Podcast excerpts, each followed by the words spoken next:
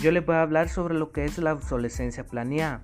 Es la caída en desuso de algunos productos motivada por la falta de funcionalidad en comparación con las nuevas tecnologías incluidas en el mercado.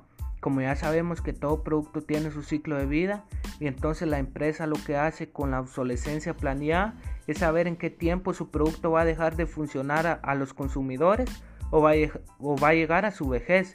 Y entonces la obsolescencia planeada afecta mucho a los consumidores porque críticos afirman que las empresas utilizan esto para generar más ganancias porque crean productos de materiales débiles para que así los consumidores cuando lo compren eh, les dure muy poco tiempo y entonces esto los obliga a comprar seguidamente o comprar el producto que lanza la empresa de mayor precio.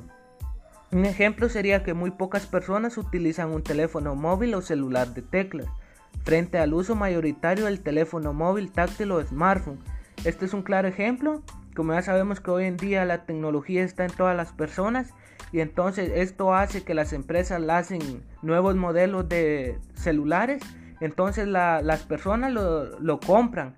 Y entonces afecta a las personas porque eh, muchas veces eh, las empresas eh, hacen, digamos, los teléfonos los hacen de que duren muy poco y entonces como las personas lo, utilizan, entonces va, a hacer que lo quieran comprar más seguidamente.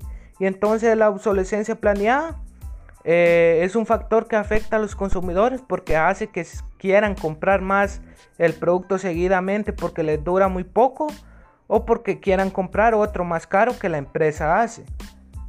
También les voy a hablar sobre lo que es mal servicio a los consumidores desfavorecidos.